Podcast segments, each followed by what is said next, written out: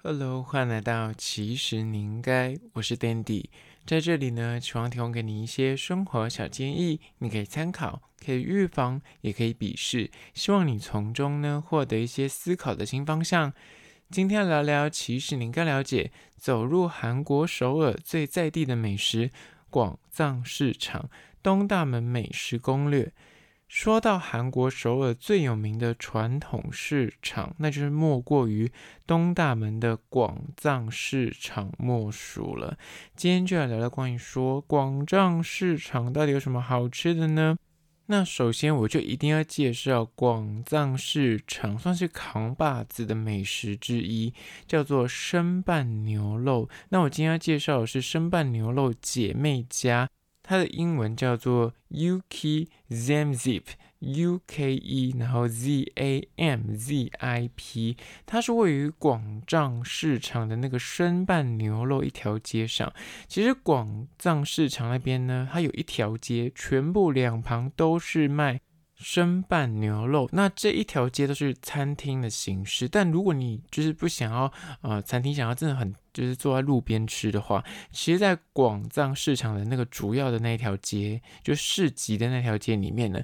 其实它中间的那个摊贩都很多人也有卖生拌牛肉，只是大部分呢，就是你要去吃的话，大家想说天气那么热或天气那么冷，想要找个地方坐，好好的品尝，那其实它是有餐厅的，尤其是附近有蛮多间的评价都非常常的高。我今天要介绍的这一间店呢，就是在网络上评价极佳，然后当地人很爱吃。我个人当天前往的时候，真的店内只有我一组外国观光客，其他全部都是韩国当地。你跟很难想象说。生牛肉这件事情好像在韩国不是一个，不是像这种你知道中午休息时间会去吃的东西。但你很不可思议的就是，他们真的就是感觉是中午出来就是上班族就出来吃个午餐，或是有那种阿姨叔叔伯伯就是特别来这边吃，而且都是韩国人，就很特别。那这间店他们家的菜单是韩文的，但。店家蛮高科技的，它每一个座位旁边都类似 iPad 的那个，就会有展示，嗯、就有图片，然后跟它的韩文，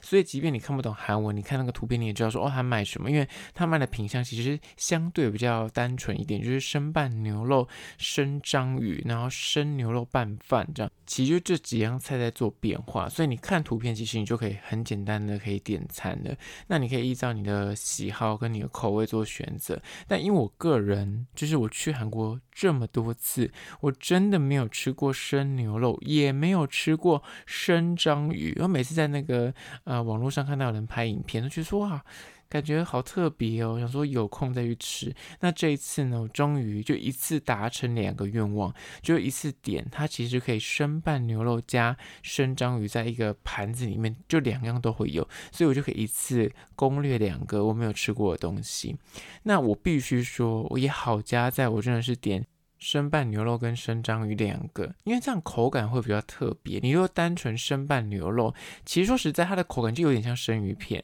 那生章鱼，其实我个人觉得生章鱼虽然它就是会在那边抖动啊，然后吃进去它真的会吸你的嘴巴之外，其实它就是像就是你吃一般的那种章鱼的口感，其实差不了多少。你可以想象得到它的味道，只是它是比较新鲜的那个味道而已，就不是那种煮过的味道。那生拌牛肉，我个人真的觉得比较没什么特别的呃气味，它的口感就冰冰凉凉的，有点像生鱼片。但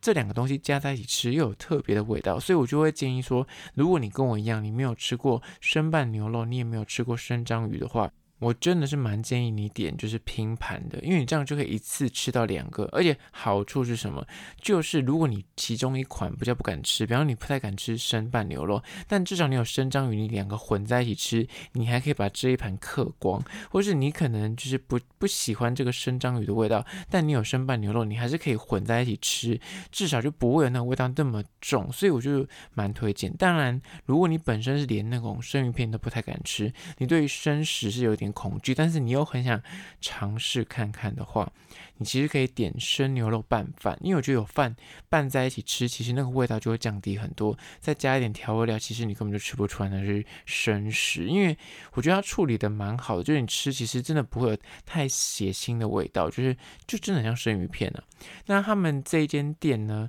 就是位于就是一号线中路五街，然后你八号出口出来走一百六十五公尺就到，就很近。那我个人觉得是蛮值得体验的。如果你真的没吃过，那你本身对于呃饮食这件事情，你也是怀抱比较开阔的心胸，你不是一个很挑食的人，那我觉得是可以试试看的。因为都到了那边去了，那如果跟朋友去的话，你可以点个一份，不要贪心。真的不要贪心，不要一个人去，一人点一盘，因为真的有可能你不敢吃。那这次去刚好是我跟另外一个朋友去，然后就点一盘共食，就还有吃完。如果一个人吃一盘，真的有点过多，会有点太生冷。因为我去的时候偏现在还算冬天，他虽然会给你热汤，但你吃那个冰冰凉凉的东西，其实你还是会觉得哦，吃多了有点 就是不习惯，就对。但我觉得。尝鲜的姿态是觉得还是好吃的，可以大推一下。那这间叫做生拌牛肉姐妹家，我有拍影片会放在 IG，然后请大家去 IG 搜寻，其实你应该按赞追踪起来。延续刚刚的生拌牛肉这件事情呢，其实生拌牛肉那边有真的很多间店。再介绍一下另外一间，我没有吃，但是网络上评价也蛮好，叫做富村生拌牛肉。这间店呢，它入选米其林很多次的推荐。那其实那边的店家，其他都说 potato potato，就看你有没有愿意等待，或是哪间店有时候会排公休，你可能去只要稍微做一下功课。那我刚好选的，刚刚选的那间什么生拌牛肉姐妹家。那个是因为他们当地人比较多人去吃，所以我觉得就不用为了排队而排队，因为东西差不了多少，所以我才选那间。那其他的就是在那个那条街上面，或者是我刚刚说在市场里面的那个摊贩形式的，如果你就是预算没有那么多，那个也可以做尝试。那讲到广藏市场，其实。广藏市场它是偏长条形，所以它刚好连接两个捷运站。你可以从东大门站进去，或是从中路五街这个捷运站进去，两方都可以。那当然就是看你住在哪边。你如果住在东大门，那你就不用再额外坐车，就是从东大门那边走过去就好。但如果你是要搭地铁的话，我其实蛮建议你从那个中路五街那边入口进去的。为什么呢？因为我要接续，就是位于就是中路五街那边那个入口处，有一间非常有名的街头小吃，叫做广藏市场糯米麻花卷。这间店其实我当初有做功课，但是我一抵达就是广藏市场，我想说也不用特别看吧，就看到什么吃什么，看到哪边能排队就就来吃这些东西。我想一走到路口，你就看到满满，我没有跟你开玩笑，大概排了三十个人。我没有开玩笑，因为我有拍影片，大概三十个人在排这个糯米麻花卷。想说到底多好吃，而且很多是韩国当地人，也有一些观光客啦，必须说。想说就是一定要吃一下啦，都来了，然后就排了一下，就是它有分那种麻花型的啊，就所谓糯米卷，它其实吃起来就很像台湾的那种，你知道。菜市场的那种双胞胎有点像啊，但另外一个我个人比较推荐是圆形造型的，里面好像是包芋泥的那个东西，那个很好吃，所以我觉得两个都要吃，不会后悔。然后价格都很便宜，都几十块，所以你今天去了，不要怀疑，两个都点起来，一定要去排队，其实蛮快的，大概排十分钟到十五分钟。很推荐。那如果你就是在排队的途中，你就会有点口渴，在这间店的旁边，那边有卖那个甜米露，就是那个是用米做成的甜品，应该这样讲。但我个人。喝了这一间，就是在广藏市场这一间，跟我想象有点不一样。因为我之前喝呢，我其实是在它的汗蒸木，你知道韩国有很多汗蒸木，就是类似，就是你可以坐在那个大通铺上面，然后包头，然后那边点一些鸡蛋啊，点甜米露来喝。我在汗蒸木那边喝到的甜米露就很 match 我的口味，但是我在广藏市场那边喝到的甜米露，它下面就真的是米的颗粒，跟我。上一次喝的口感就不太一样，那我在这边喝就觉得，诶，怎么跟我想象有点没感况？我觉得蛮值得一喝的。但至于喜不喜欢就看个人。但我个人觉得汗蒸幕那边的甜米露很好喝，诶，它就是真的很像韩剧一样，用那个塑胶瓶子装，就很大一杯。但那个广藏市场这边是分尺寸的，有 S、M、L，就看你喜欢这样。可是我个人会建议你就是先点个 S，喜不喜欢再决定这样子。那这一间麻花卷大腿，另外呢，就是走到里面去就有很多的咸食，有一间叫做故乡刀削面，那么其实有很多刀削面的东西，然后可能还有一些。饺子你可以顺便一起点起来吃，那那都是在街边的那种摊贩。那除此之外呢，那边还有一个很重要的，算是街边零食，叫做绿豆煎饼。每一个摊贩基本上你走过去，大家都在煎绿豆煎饼。那绿豆煎饼是什么呢？顾名思义，就是绿豆芽去，就是你要做成煎饼的形式。那你说你每一口吃下去都可以吃到绿豆芽。本身如果你是那个豆芽菜的爱好者，这个东西不要错过。虽然我必须说偏油啦。就是它真的是用很多油去煎的，所以它就是那个油脂会比较多。前面几口你会觉得哇，好好吃，沾酱油很 OK，但吃到后面会觉得有点腻。那我后来还有去吃一间叫做母女紫菜包饭，它母女紫菜包饭呢，它就是有 set，就是我刚刚讲的，除了有绿豆煎饼之外呢，它还有那个豆 boki。辣炒年糕，然后他还会给你很多的蒜头跟那个洋葱加酱油，另外当然就还有那个紫菜包饭，我个人觉得很值得吃，因为你可以一个 set，你可以全部吃到，就是韩国最到底的东西，就是紫菜包饭、tteokbokki，然后还有这边最红的那个绿豆煎饼，而且它是现煎上来那个热腾腾的感觉很美味，但我要提醒大家。这间店就是母女紫菜包饭，它一样是没有呃，就是中文的 menu，它只有韩文 menu 跟英文 menu。但如果你要用 Google 翻译来点餐的话呢，你真的要注意，因为我那时候翻的时候，它就是英转中，它没有办法翻得很完全，所以你只能大概猜它的意思。所以它其实里面的。第一项其实就是组合餐，组合餐里面就是包含的紫菜包饭，但它只指那个中文字只出现紫菜包饭，它括弧里面的东西都没有列出来，但是它括弧里面其实就有绿豆煎饼。那因为我点了一个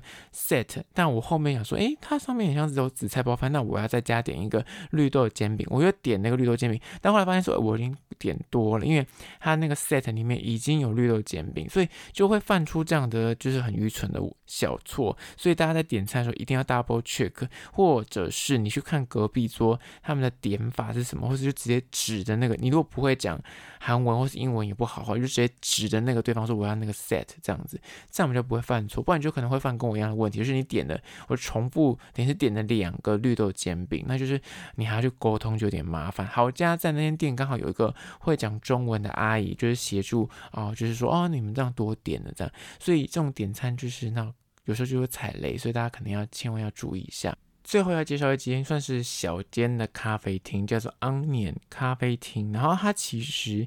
呃，是个很有名的咖啡厅。它只是在广藏市场这边有个小小的柜位。这边主卖的商品呢，就除了咖啡之外了，它有一款。千层酥，然后是草莓酱的这款东西，它其实卖的东西就这么单纯，就卖这款商品千层酥，然后上面你可以直接抹草莓酱。那这款东西呢，很多网红就是去广藏市场一定要去踩点，那你可以点一杯咖啡，坐在那种半户外区那边吃，它很快就可以吃完了。它那个酥脆的程度，真的就是饼干。而且就是一口下去咔哧咔哧，那那卡兹卡兹的声音，你每一口咬下都是卡兹卡兹，它的那个层每一层都是这样子。那它上面那个草莓酱一抹上去，咬下去的口感跟你在台湾吃到的千层，跟你想象的那个千层完全不一样。所以我觉得很特别。那至于 Onion 这间咖啡厅，就我之前有介绍过，它在很多地方有分店。我之后也会介绍一间很厉害的，是位于安国站，那就先保留下次再去讲。那这一间位于广藏市场，它的东西就品相比较单纯，就是卖千层，位置就是靠近南一口的位置，所以就是你吃完那些。韩式的咸食啊，或街边小吃之后呢，我觉得 ending 来个千层派很值得。那我觉得这件也是蛮推荐的。讲完在广藏市场里面的美食之外呢，我们来讲一些外围。我觉得两间店值得一提。大家都知道，在广藏市场旁边有那个陈玉华奶奶元祖一只鸡。如果你有买各种那种韩国的旅游书，或者是大家会查说去东大门要吃什么是韩国必吃，基本上一只鸡一定是名列前茅。所以陈玉华奶奶元祖一只鸡，就是每一次你只要看到旅游书上面都一定会列这个呃名字，但其实那边也是一条街，那一条街全部都是卖一只鸡。我也有去吃陈玉华奶奶一只鸡，而且我之前就吃过，这算是第二次吃，所以就是要排队，就看你。多想要吃到这一间就是这么有名的店，还是说你就是单纯想说，那我就吃一只鸡，我不想花时间排队。其实附近什么元祖一只鸡有一堆，所以就看你自己。但是如果你坚持一定要吃陈玉华的话，也是 OK，就是要它外面都摆很多板凳，那你就是就照那个跳号，你就坐在那边慢慢等。那我个人觉得蛮值得一试的，因为这个东西好像在台湾吃不到。它其实就真的是一只鸡，然后会有一些高汤的做法，然后它会帮你煮，那对他们捡那个鸡，所以就是等于是鸡汤的概念。那有些朋友，像我之前有认识一些韩国在那边念书的台湾朋友，他们就说你可以泡菜丢下去煮，就会变成泡菜锅的概念，就看你自己。那其实它有蘸酱啊，你可以先吃原味的。那吃一吃，再丢泡菜，让它变成泡菜锅。其实我个人觉得，一只鸡那边的泡菜其实比较不是偏配菜，它就是有点偏酸的泡菜，比较适合丢到汤里面去煮了。那你就是沾那个酱油吃一吃之后，你就可以有不一样的口感。那再来是，如果你就是淀粉控的话，他们除了饭之外，你也可以就是叫一份面丢到那个汤里面去煮，就变成是汤面。所以它的吃法是蛮多种的。那这就是一只鸡的部分。那再来就是。推荐大家，如果你刚好住东大门附近，然后你也会像我一样去逛东大门。那大家都知道东大门是半夜在营业嘛？那你半夜营业完，你可能想说好想吃宵夜，但你有点吃腻的那种街边的那种啊什么 tteokbokki 啊，或是什么紫菜包饭这类的东西的，我跟你讲。在东大门旁边，就在东大门捷运站上来，就是捷运站出口处有桥村炸鸡，而且是二十四小时的，所以你不管逛的再晚，我真的之前都三点四点去吃。他都还是吃得到，然后那边有一堆台湾人，我不知道那间店台湾人可能就很爱去那个吃桥村炸鸡，我去吃了两次这一趟旅程，所以一定要去吃。如果你有经过东大门，然后你刚好呃逛街逛累，想要吃炸鸡，大腿。那至于桥村炸鸡的细节，我之后再介绍。那关于东大门的吃的部分，大概就是这样子。那其实，在东大门有很多很多卖各式各样跟布料相关的东西，那举凡像服装设计的东西，如果你有在学服装设计，那边有卖各种各样的布料，有点像是永乐市场的更大的永乐市场，就对，扣子啊、拉链啊，各种样的布料，你看各种韩国那种正韩货的店里面的布料都是在那边出来的。那那种很特别的扣子啊、拉环啊，你要做包包啊、布包啊、皮革啊，那边有那种全部真皮的店家，你想象得到，觉得。永乐市场看得到的东西，那边都有什么窗帘啊什么之类的。那更多网红很喜欢去那边买棉被啦、床单啊、枕头啊，那边也就是真的是满山满谷，你可以慢慢挑。那再是，如果你就是有批货期待的人，那么除了就是可以去买衣服之外，最近也开了好几栋是那种专门批配件的。那如果你的就是那战斗力很强，他半夜还有在卖鞋城，就是那个鞋子批发的部分，你也可以去逛一下。就那边有很多你想象得到，就是穿衣服相关的东西，那边都一定有。那关于这个主题，如果大家有兴趣的话，请到 IG 私讯我，再把它整理成一集，因为这个东西比较